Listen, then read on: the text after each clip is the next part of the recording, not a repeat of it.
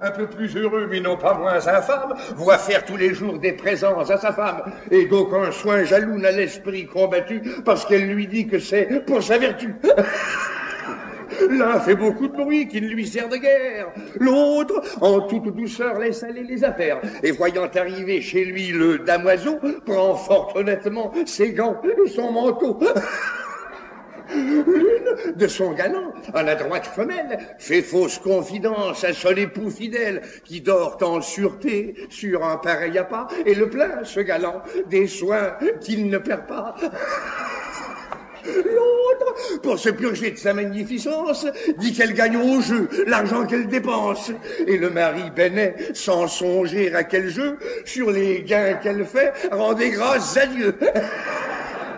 Enfin, ce sont partout des sujets de satire.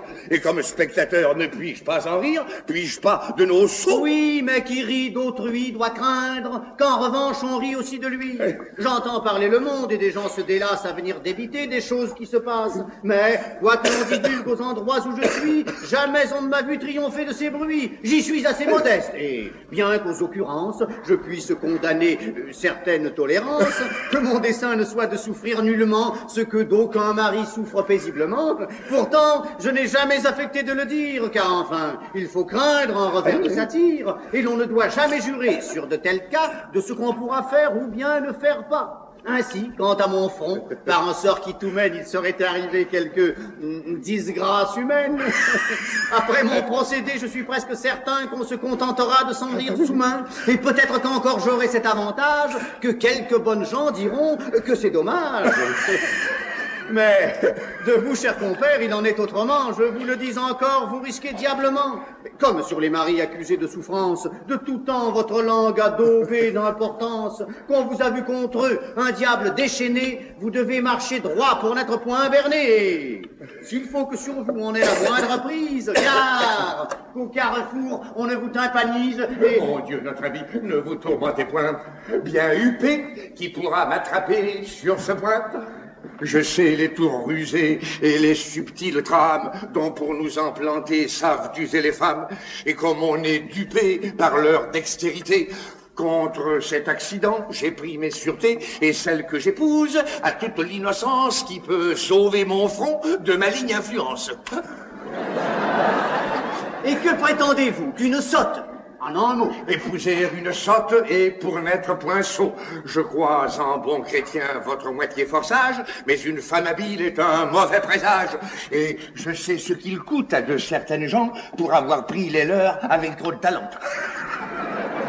Moi, je m'irais charger d'une spirituelle qui ne parlerait rien que cercle et querelle, qui de prose et de vers ferait de doux écrits, et que visiterait marquises et beaux esprits, tandis que sous le nom de Marie de Madame, je serais comme un saint que pas un ne réclame. Non, non, je ne veux point qu'un esprit qui soit haut, et femme qui compose en sait plus qu'il ne faut.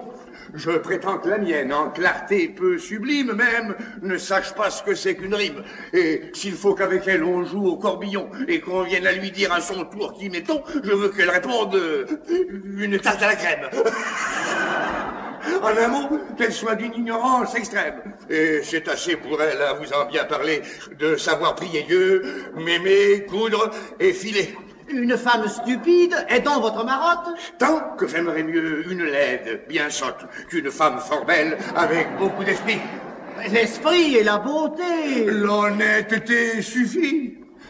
Mais comment voulez-vous, après tout, qu'une bête puisse jamais savoir ce que c'est qu'être honnête Outre qu'il est assez ennuyeux que je crois d'avoir toute sa vie une bête avec soi, pensez-vous le bien prendre et que sur votre idée, euh, la sûreté d'un front puisse être bien fondée une femme d'esprit peut trahir son devoir, mais il faut pour le moins qu'elle ose le vouloir. Et la stupide, aussi un peu manquée d'ordinaire, euh, sans en avoir l'envie et sans penser le faire.